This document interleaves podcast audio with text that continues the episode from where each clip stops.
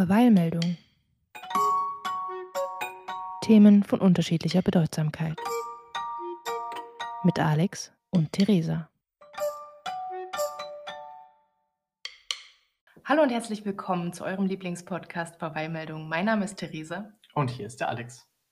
Ja, Lieben, jetzt geht es los mit der neuen Staffel in der neuen Besetzung. Wir sind ganz aufgeregt, denn äh, eine ganze Staffel zusammen moderieren, das ist was ganz anderes, als nur so einen Kalenderbeitrag zusammen zu sprechen.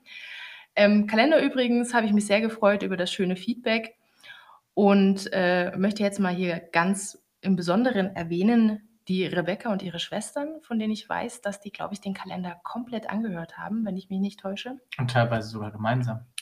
Als Familienevent. Anscheinend als Familienevent. Bitte nehmt mir diese wunderschöne Vorstellung nicht, dass es so gewesen ist. Ähm, und außerdem, äh, da wir jetzt gerade auch so am Jahresanfang sind, möchte ich mich gerne bedanken bei der Isabel, die, glaube ich, unsere treueste Hörerin ist. Ich glaube, wenn ich nicht komplett falsch liege, hat Isabel alle Folgen angehört unseres Podcasts bisher. Ja, und dann hoffe ich natürlich, dass sie uns auch treu bleibt. Genau, apropos treu bleiben. Wir freuen uns sehr, wenn ihr uns eine positive Bewertung bei iTunes dalasst. Und auch sonst sind wir natürlich sehr dankbar für jedes Feedback. Ihr könnt uns auf Instagram anschreiben, auf Twitter oder über YouTube oder ihr schickt uns eine Mail an verweilmeldungen.gmail.com. Ja, und damit wir ähm, auch mal ein bisschen was zurückgeben von der ganzen Liebe, die uns hier entgegenstrahlt, immer von euch, ähm, haben wir uns überlegt, dass wir ein kleines Gewinnspiel machen. Und zwar ist es so, dass wir bei der letzten Aufnahme ja dieses Kartenspiel ähm, gespielt haben. Und tatsächlich habe ich euch etwas vorenthalten. Wir hatten nämlich wirklich noch eine komplette dritte Karte gespielt und zusammen besprochen und ich habe sie dann der Länge wegen, ähm, habe ich den Part komplett rausgeschnitten. Jetzt könnt ihr diesen Audioschnipsel, den ich noch in meinem Besitz habe, exklusiv für euch klar machen. Und was ihr dafür tun müsst, das verraten wir euch am Ende der Episode. Und damit starten wir auch gleich in den ersten Beitrag. Ja, Alex, äh, in meinem Beitrag geht es heute um die sogenannte Cancel Culture. Und ich muss gestehen, so gut habe ich das jetzt nicht vorbereitet, ähm, sondern ich bin da einfach über einen Artikel gestolpert von Stefan Niggemeier. Ich weiß nicht, ob du den kennst. Der Name sagt mir was. Größte Bekanntheit hat er äh, sicherlich, ähm, weil er im kleinen Fernsehballett mit Sarah Kuttner zusammen moderiert. Ah. Ja. Ähm, ja, Er macht aber noch eine, ich möchte nicht sagen wichtigere Arbeit, aber eine sehr wichtige Arbeit außerdem.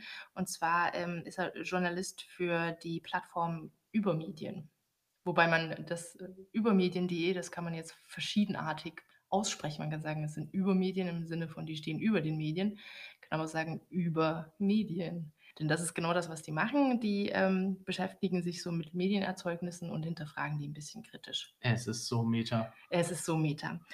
Und der hat einen Artikel geschrieben über einen Beitrag von der Welt. Und äh, Cancel Culture, äh, ganz grob gesagt, da geht es darum, dass er dieses Phänomen jetzt aktuell auftritt, sagen wir mal, gehäuft, dass sich jemand auf eine gewisse Art und Weise äußert, dann dementsprechend eine Reaktion erntet und eben nicht nur äh, in den sozialen Netzwerken oder dergleichen dann für seine Meinung ordentlich paar auf den Deckel kriegt, sondern auch ähm, von zum Beispiel von Werbepartnern verlassen wird oder vom Verlag äh, gekündigt oder solche Geschichten. Und die Welt äh, chauffiert sich so ein bisschen über diese Vorgänge und vergleicht das, was ich ganz interessant fand, mit äh, der Inquisition der Kirchen im 16. Jahrhundert und dem Index verbotener Bücher. So.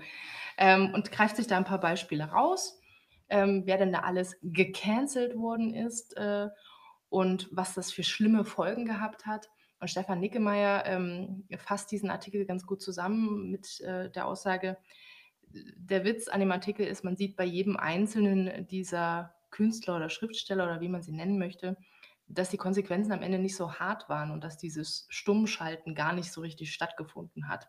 Und das ist ja jetzt gerade generell, also erstens finde ich aktuell immer diese absurden Vergleiche interessant, ja, dass man sich irgendwo auf eine Demo stellt und meint, man wäre jetzt so viel Scholl, um da mal ein aktuelles Beispiel zu nennen. Also, dass das immer so ins Extrem getrieben wird, wo ich mich frage, habt ihr eigentlich mal richtig erlebt, wie krass das sein kann, wenn man wirklich, äh, wirklich leidet? Wisst ihr eigentlich, was Leid ist?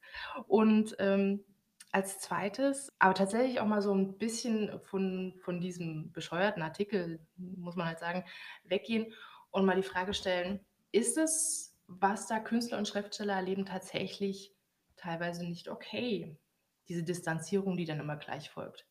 Also, wir haben ja zum Beispiel gesehen, Xavier Naidoo hat ja sehr prominent nicht unbedingt die hellsten Sätze geäußert und ist dann, äh, von den Fernsehsendern, die mit ihm zusammenarbeiten, fallen gelassen worden. Der Wendler ist da sehr prominent nachgezogen.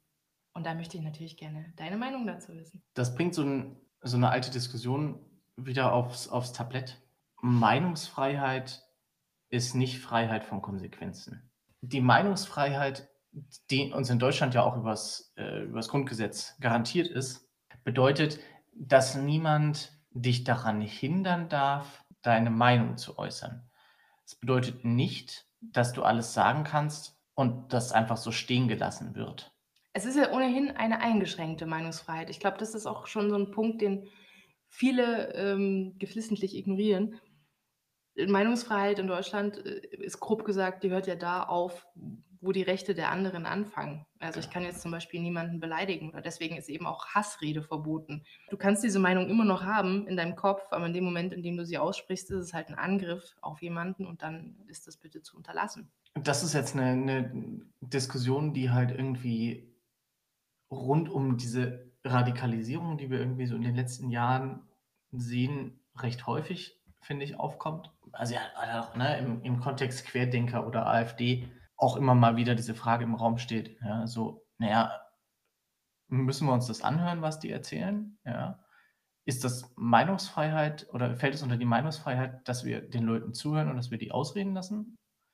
Oder können wir sagen: „Ne, das, äh das canceln wir?“ Ja? Ja. Können können wir das können wir das abbestellen? Ich finde schon. Also, ich finde, es gehört auch dazu, dass ich nicht zuhören will.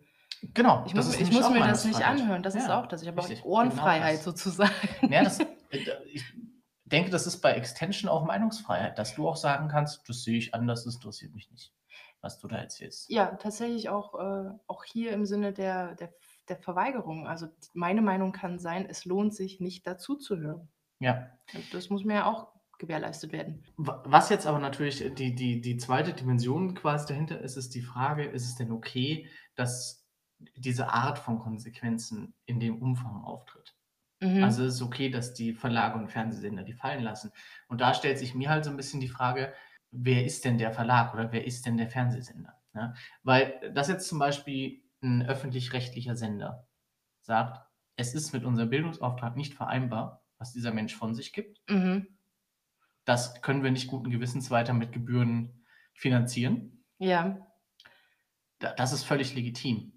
Ja gut, bei 'nem anderen Sender kann man davon ausgehen, dass die Interessen einfach wirtschaftlicher Natur sind. Die Genau. möchten sich das als Unternehmen nicht einholen, was auch vollkommen legitim ist. Genau da wollte ich Also, auch ich hin. meine, wenn du mit 'nem Privatsender zusammenarbeitest und weißt, ähm, das höchste Gut da ist die Einschaltquote und, äh, das gute Image im Internet, dann weißt du auch, was du verspielst, nämlich deinen Vertrag am Ende des Liedes. Ja. Was ich grenzwertig fand, ähm, obwohl ich jetzt sagen muss, ich weiß gar nicht ich glaube, meine Quelle ist der Franz gewesen. Ich habe das gar nicht noch mal recherchiert. Aber meines Wissens nach ist es ja so, dass beim Wendler auch die Freundin drunter gelitten hat, also, dass auch die Freundin dann, ähm, von ihren Projekten quasi entlassen worden ist. Da muss ich dann schon langsam sagen, weiß ich nicht. Also, ich, ähm, weiß jetzt natürlich nicht, ob sich da irgendwo unterstützend geäußert hat, ähm, als er da bekannt gegeben hat, dass er in den Underground geht und nur noch auf Telegram kommuniziert. Ähm, weiß ich jetzt nicht, ob sie da selber was dazu gesagt hat, aber es ist wohl so gewesen, dass auch sie da, ähm 'n bisschen die Schattenseite des Prominentendaseins ereilt hat. Ich meine, das ist natürlich 'n bisschen kritisch, weil grade jetzt in 'ner Beziehung aus dem aus dem privaten Mhm. Leben ist halt immer so 'ne implizite Unterstützung weil sie ihn nicht ne? gecancelt hat. Genau, weil weil sie ihn nicht gecancelt hat, ist so quasi ist das quasi Unterstützung, ja, so. Mhm. Ähm, um das mal um das mal aus dem privaten Bereich wegzuziehen, die Söhne Mannheims haben sich ja krass von Xavier Naidoo distanziert, Ja. um genau das zu verhindern. Die wollten nicht mit da drin hängen. Aber lass mich da mal noch einen Nebenzweig aufmachen. Ähm, weil mir der Gedanke noch kam, und zwar die Trennung von Kunst und Künstler. Das kann man jetzt in den Fällen, die jetzt aktuell sind, nicht unbedingt so sagen, denn was ist denn die Kunst eines Xavier Naidoo, wenn er als Juror bei einer Castingshow sitzt oder so, ja? Also, dann ist er ja schon recht recht persönlich da mit seiner persönlichen Einstellung zu Dingen. Ähm, kann man jetzt nicht sagen: „Oh ja, aber seine Kunst muss doch, äh, differenziert betrachtet werden.“ Aber generell, ähm, ist das ja auch so 'n Ding, ähm, das, ähm, über viele Künstler zum Teil im Nachhinein, ähm, rausgekommen ist, also, klar geworden ist, dass die entweder 'ne sehr extreme Gesinnung hatten oder, äh, tatsächlich auch kriminell geworden sind, äh, in irgendeiner Art und Hinsicht. Und dann immer die Frage, inwiefern darf denn diese Kunst noch bestehen? Wie dürfen dürfen diese Lieder noch gehört werden? Dürfen diese Gemälde noch betrachtet werden? Ähm, ich glaube, man müsste, äh, komplette Flügel von Museen schließen, wenn jetzt beispielsweise Caravaggio, äh, nicht mehr gezeigt werden dürfte, weil er ja doch nicht unbedingt, ähm, der leichteste Genosse in der Geschichte war. Ich denke ich denke, das ist halt auch einfach 'ne 'ne Frage quasi des Zeitstempels auf dem Kunstwerk. Ne, also, we wenn der Künstler sich jetzt auf 'ne Art und Weise verhält, die gesellschaftlich nicht mehr akzeptiert wird, dann ist halt alles, was er dann macht, fällt dann raus. Aber ich sehe schon 'ne Isolation der Dinge, die in der Vergangenheit liegen. Das ist aber, glaube ich, auch 'ne sehr persönliche Entscheidung, also, ob ich für mich das umbewerte, was ich da sehe. Ja, also, ich persönlich bin auch der Meinung, dass jetzt, äh also, das mit dem Zeitstempel ist auf jeden Fall 'n 'n guter Hinweis. Das spielt natürlich 'ne Rolle, ähm, wie sich da jemand innerhalb der zeitgenössischen Kultur oder der zeitgenössischen Bräuche und Sitten verhalten hat. Was ich aber ganz wichtig finde, ist, dass thematisiert wird. Ähm, also, es gibt ja jetzt beispielsweise auch über Immanuel Kant 'ne Diskussion, weil der anscheinend doch sehr rassistische Tendenzen hatte. Und sehr, äh sehr antisemitisch. Genau, was ja auch was man auch über Martin Luther beispielsweise sagen kann, was aber nie so in den Vordergrund gespült wird. Im Ja. Vordergrund steht immer, äh, das Gute, Wahre, Schöne eines Menschen, was ja auch Mhm. ganz toll ist. Aber, äh, diese Schattenseiten werden dann oft, äh, um diese Beispielhaftigkeit nicht zu stören, hm, außen vor gelassen. Den Part finde ich nicht gut. Ja, da bin ich voll bei dir. Also, ich denke auch, dass das schon wichtig ist, das gesamte Bild zu zeigen. Und dann ist es halt auch einfach noch mal 'n Unterschied, ob ich von jemandem spreche, der aktuell lebt und mit seiner Kunst Geld verdient oder nicht. Weil wenn ich jetzt zum Beispiel der Meinung bin, Ja, das dass Xavier Naidoo, äh, definitiv, äh, von mir nicht mehr finanziert werden sollte, äh, dann sollte ich auch, ne, seine Musik nicht mehr hören, mit der er Geld verdient, wenn ich sie Mhm. höre. Ja. So. Wenn ich jetzt aber 'n Buch von Immanuel Kant lese, äh, dann hat da der Immanuel nicht mehr viel davon. Aber ich unter Umständen halt trotzdem noch, ja? Also, das ist jetzt dann wieder die Trennung zwischen dem, was heute passiert und wie sich das unmittelbar auf den Künstler auswirkt und die Äh, was Kunst. was ist mit den Momenten, wo sich das vermischt? Sagen wir mal, du hast schon seit Jahren einen Titel, der dir sehr viel bedeutet, äh, und den du mit etwas Persönlichem verbindest, 'ne tolle Erinnerung dran hast und du hörst den gerne wieder, um dich in diese Zeit zu versetzen, erfährst aber jetzt über die Band oder über den Sänger, ähm, unglaubliche Dinge, die du nicht unterstützenswert findest. Fliegt der dann raus aus deiner Spotify-Playlist? Ne. Aber der verdient dann noch Geld damit, Ja. den Tantiemen. Das stimmt. Das ist einfach 'ne persönliche Einzelfallentscheidung. Also, ne, kommen wir mal aus der Perspektive der Deutschlehrerin. Interpretation ist ja das, was mit äh, was was zwischen dem Leser oder dem Hörer, äh, und dem Werk entsteht. Ja, irgendwo in der Mitte entsteht quasi was Neues, finde ich, wenn du 'n Lied hörst und damit dann anfängst, eigene Bilder zu verknüpfen. Und das gehört ja dann eigentlich dir. Und das dann im Nachhinein wieder wegzunehmen, zu sagen: „Den kann ich nicht mehr hören, der war ein ganz furchtbarer Mensch“, das ist 'ne schwierige Geschichte. Da könntest du ja jetzt eigentlich auch so weit gehen, quasi die Frage zu stellen: „Was ist denn eigentlich die Kunst?“ Ist Kunst das Kunstwerk oder ist Kunst meine Interaktion mit dem Kunstwerk? Weil dann ist die Trennung von Kunst und Künstler nämlich sehr deutlich. Das stimmt, weil dann gehört gehört dem Künstler noch die Kunst, wenn er sie weggegeben hat? Oder gehört ihm nur das Kunstwerk? Also, er hat's immer noch geschaffen, aber, Ja. also, es entsteht ein Kunstwerk nach dem Kunstwerk eigentlich. Lass mich das mal lass mich das mal völlig ad absurdum führen. Stell dir vor, 2 furchtbare Menschen haben ein Kind und das Kind macht tolle Sachen. Ist das Kind dann äh, dann gut oder schlecht? Gut, da könnte man jetzt noch 10 Level aufmachen, um die Vergleichbarkeit von Kindern und Kunst zu sprechen. Also, es fängt beides mit K Aber an. aber Es hat beides 4 Buchstaben. Das Kund und die Kinst. Aber ich würde sagen, wir beschließen das Thema an dieser Stelle, weil wir noch ein paar andere Sachen zu besprechen haben und kommen zur Halbzeitshow.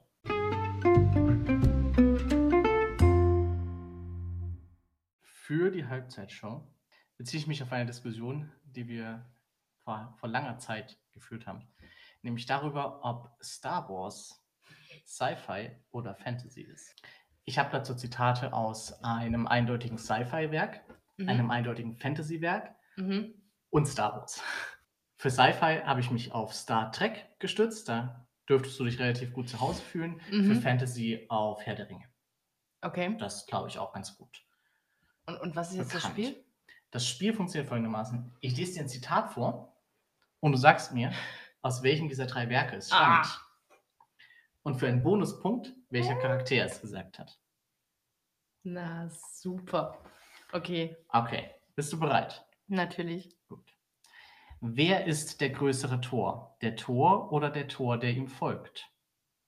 Herr der Ringe. Nein, das ist Star Wars. Obi-Wan Kenobi. Auf Deutsch auch noch. Ja, ich habe sie natürlich, äh, natürlich übersetzt. Okay. Beziehungsweise ich habe sie nicht selber übersetzt, sondern ich habe die, übersetzten ja, die Zitate. übersetzen, genommen. das wäre es ja noch. Das wollte ich jetzt nicht antworten. So, Okay.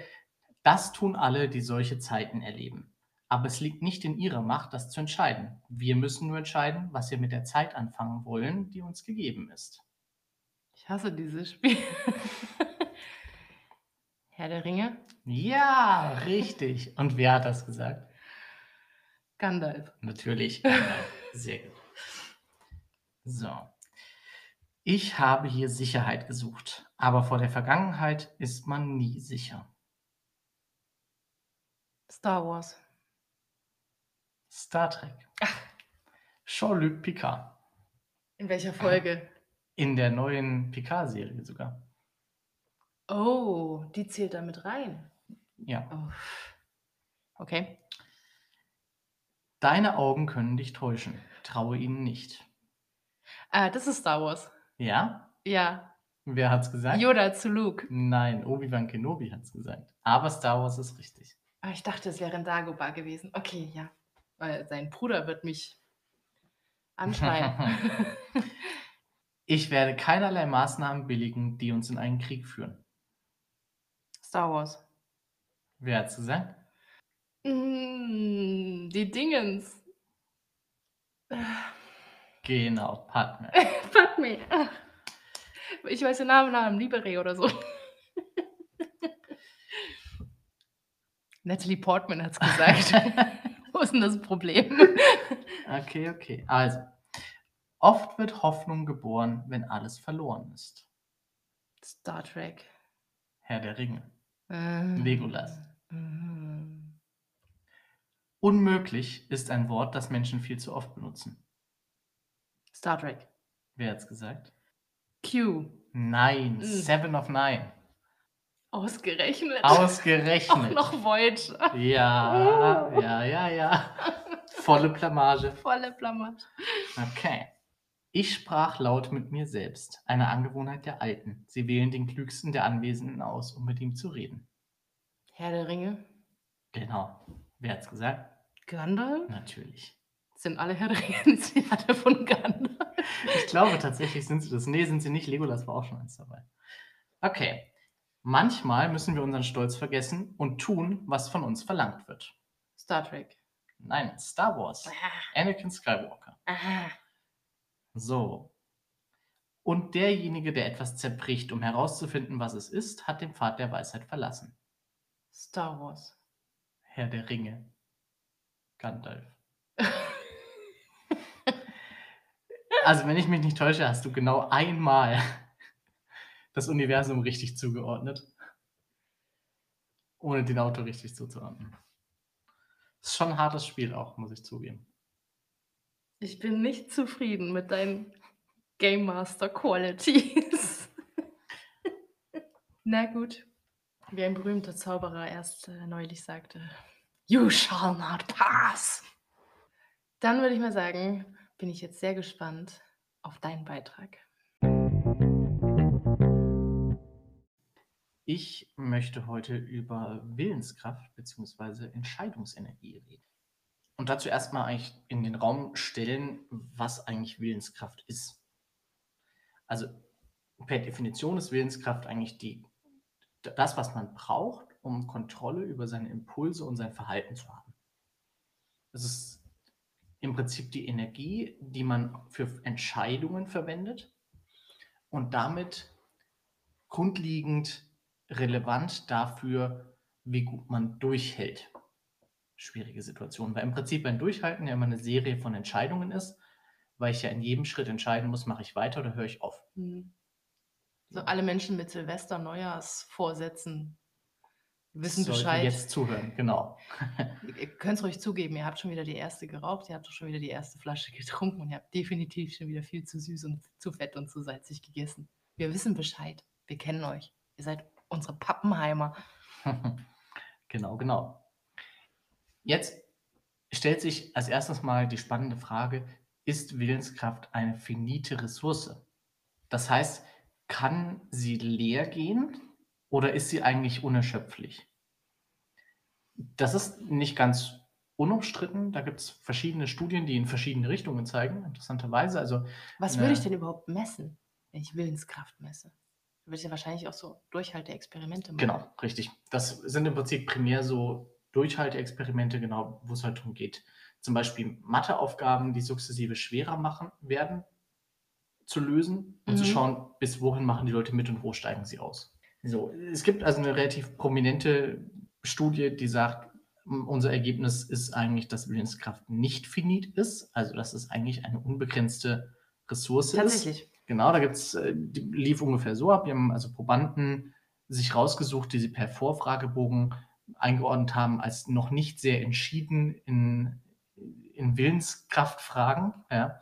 Also niemand, der sich jetzt schon sehr intensiv mit der Frage beschäftigt hat, ob Willenskraft finit ist oder nicht.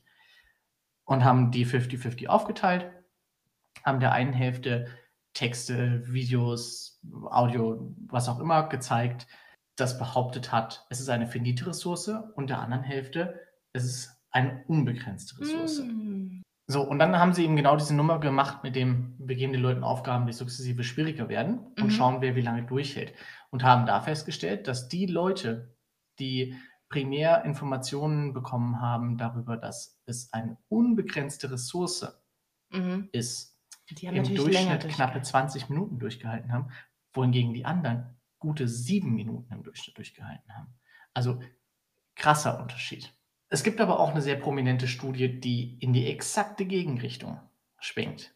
Da haben Ja. sie die Probanden in einen Raum gebracht, auf dem frisch gebackene Kekse auf dem Tisch standen und haben den Raum mit frisch gebackenem Keksduft geflutet. Oh. Ja, sie waren maximal diesen frisch gebackenen Keksen ausgesetzt I'm out, bitches. und haben jetzt 50% der Probanden gesagt, wir nehmen den Keks. Und 50% haben sie gesagt, der Keks muss da stehen bleiben. Hier sind Radieschen. So. Und dann haben sie die gleiche Nummer gemacht, haben die Aufgaben lösen lassen. Ja. Und dann stellte sich raus, dass die Leute, die jetzt ein Radieschen essen mussten und keinen Keks bekommen haben, viel früher ausgestiegen sind, weil die ihre ganze Energie, ihre ganze Entscheidungsenergie darauf verwendet hatten, jeden Moment das Radieschen zu nehmen und nicht den Keks. So. Aus meiner eigenen Lebenserfahrung kenne ich jetzt auch irgendwie beide. Kennst auch Radieschen, ne? Ja, Lebenserfahrung? aus meiner eigenen Lebenserfahrung kenne ich auch Radieschen, ja, genau. Ja. Also aus meiner eigenen Lebenserfahrung kenne ich auch irgendwie beides, wo ich sagen muss, man kann durchaus auch in einem Zustand, wo man der Meinung ist, man sei völlig erschöpft, im Notfall noch Ressourcen freimachen, von denen man dachte, sie seien Ja. nicht mehr da. ja. Ich glaube, spätestens in dem Moment, wo man Kinder hat, ähm, Das- lernt man das. Ja, das ist tatsächlich das. Ich muss ja auch sagen, das ist, äh, glaube ich, ja auch sehr wichtig, ähm, ob diese Entscheidung für einen getroffen wurde oder ob man sie selber trifft, weil diese Radieschen-Keks-Situation hatte man ja nicht wirklich vollständig selber unter Kontrolle. Ne, das ist ja auch schon schwierig. Ich glaube, da geht sehr viel mehr Energie drauf, eine fremde Entscheidung zu befolgen. Da geht es ja um Gehorsam eigentlich fast eher. Ja, aber Man befolgt sehr häufig fremde Entscheidungen. Also, die Entscheidung, in die Arbeit zu gehen, statt im Bett liegen zu bleiben, ist eigentlich auch nicht unbedingt deine. Aber sie macht mich auch so fertig wie kein Keks kriegen. Ja, genau. Auf der anderen Seite kann ich sagen, wenn ich nach 'nem langen Arbeitstag nach Hause komme, mich in die Küche zu stellen und was Gesundes zu kochen, statt Fastfood zu essen, ist signifikant schwieriger, als wenn ich ausgeruht bin, um diese Entscheidung zu treffen. Mhm, ja. Also, als Arbeitsmodell für meinen Alltag Ja. behandle ich Willenskraft als eine finite Ressource. Für die Ich Fragestellung, wie ich mein Leben führe. habe tatsächlich noch 'ne Rückfrage. Ja. Die Leute, die die Matheaufgaben 20 Minuten bearbeitet haben, haben ja auch irgendwann aufgehört. Ja.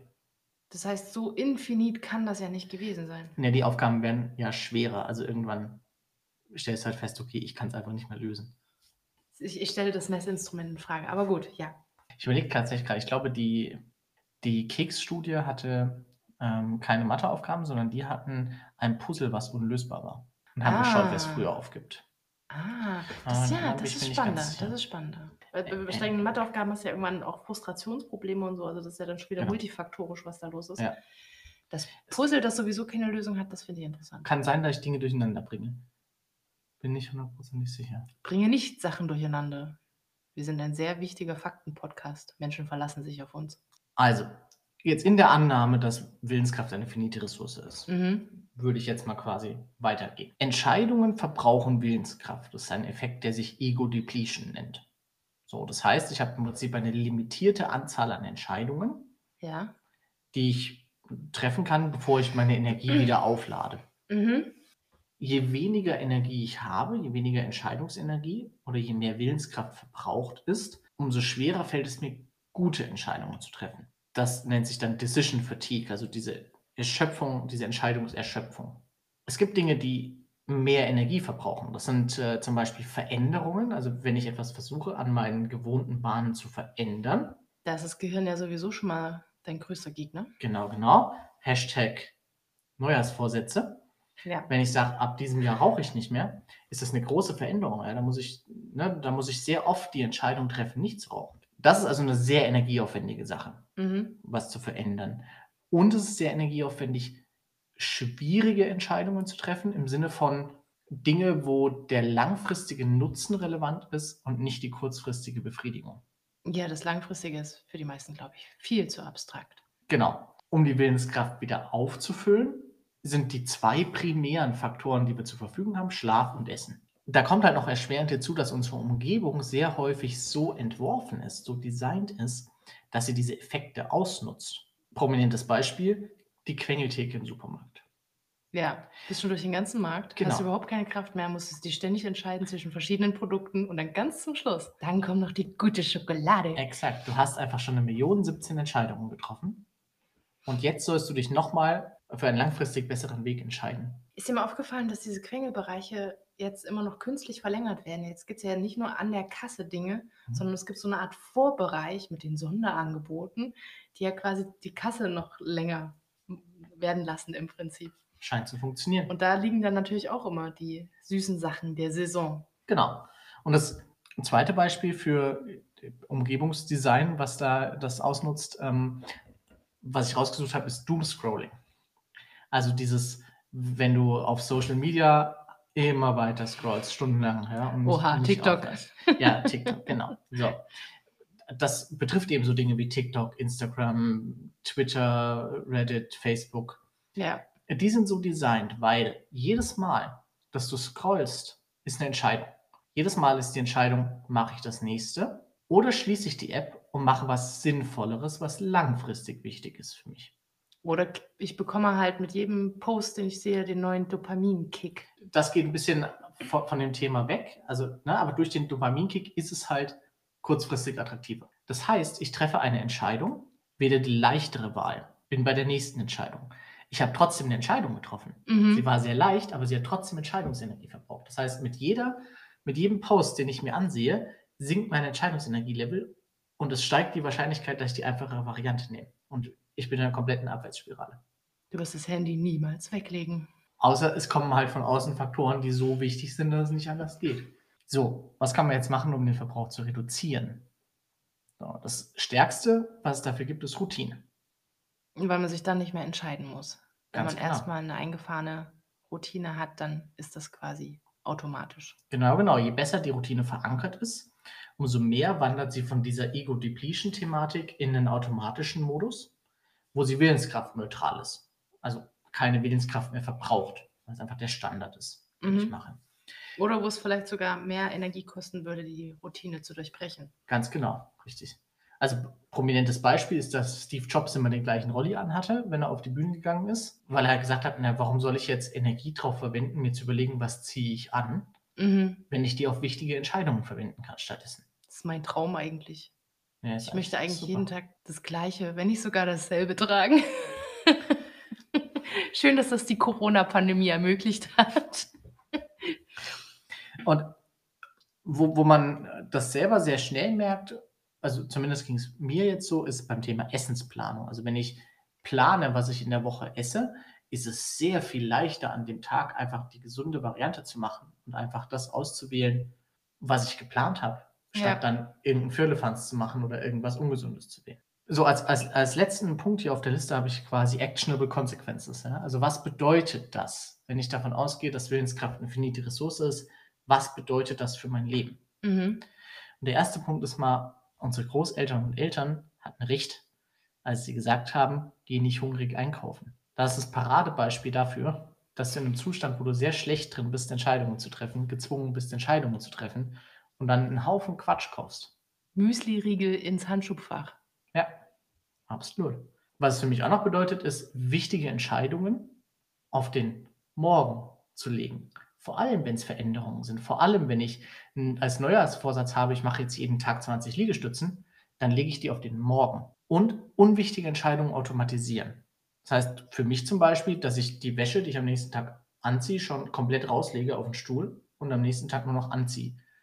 Und nicht mehr morgens Energie drauf verschwende, mir zu überlegen, was ich anziehe, ich ziehe das an, was da liegt. Und auch 'n 'ne gute Morgen und Abendroutine ist für mich hilfreich, um dann eben morgens nicht die Energie zu verbrauchen, bevor ich die Entscheidungen treffen muss, die wichtig sind und abends nicht Entscheidungen treffen muss, wenn ich keine Energie mehr dafür habe. So. Ich habe mal irgendwo gelesen, dass man seine Entscheidung also wichtige Entscheidungen, wenn man so Lebensentscheidungen trifft, wie ziehe ich jetzt um oder gehe ich nach Madagaskar oder ist das dasselbe, dass man die vor 11 Uhr am Vormittag treffen soll. Das ist genau der Grund, ja. Jetzt aber ist es auch in dieser Staffel des Podcasts so weit, wir brauchen Musik. Oh ja. Verweilmusik. Verweilmusik. Ähm, und da fange ich mal an. Ich habe, um um gleich die ganze Zuhörerschaft wegzusprengen, habe ich, äh, für meinen Beitrag, ähm, über das Culture Cancelling und die vielen Menschen, die sich da in den letzten Monaten so toll und intelligent geäußert haben in der Öffentlichkeit, das Lied „Ich habe keine Vorurteile“ von Fatoni und Use You. Ah, okay. Sehr gute Wahl.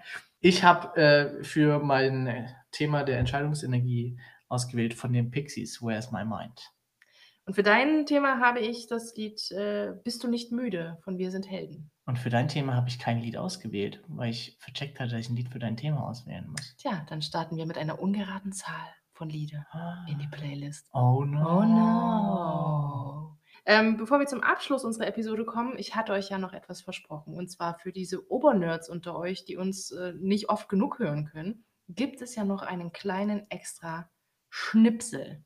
Und zwar die dritte Lebensfrage aus dem Kartenspiel von Rolf Dobelli, „Die Kunst des guten Lebens“. Heißt original so, steht mit J oben drauf. Ähm, genau, da das könnt ihr gewinnen. Äh, ich habe total vergessen, was ihr dafür machen müsst. Ähm, im Prinzip ganz einfach, ähm, und zwar schickt uns Feedback zu dieser Episode und zwar entweder auf Instagram Oder Twitter. oder Twitter oder YouTube. Schreibt einfach 'n Kommentar. Ihr könnt zum Beispiel, äh, euch an unserer Diskussion beteiligen über den Kunst und die den Künstler, über Entscheidungsenergie. Wie ihr das wollt, einfach 'n Kommentar schreiben und wenn wir dann einen Gewinner ausgelost haben, dann schicken wir euch eine Direktnachricht und, äh, verhandeln, wie wir euch denn das Audiodokument überhaupt zukommen lassen können. Genau, und wenn ihr keine Entscheidungsenergie auf dieses Gewinnspiel verwenden wollt, könnt ihr einfach schreiben: „Alex hat recht“ in die YouTube-Kommentare. In jeder Hinsicht für immer, für den Rest der Staffel. Ich schließe mit einem Zitat von Klaus Seibold: „Meinungsfreiheit erlaubt es auch, zu schweigen.“ Verweilmeldung. Ihr findet uns auf Instagram, Twitter, YouTube, Spotify und unter Verweilmeldung at gmail.com. Über eine gute Bewertung auf iTunes freuen wir uns besonders.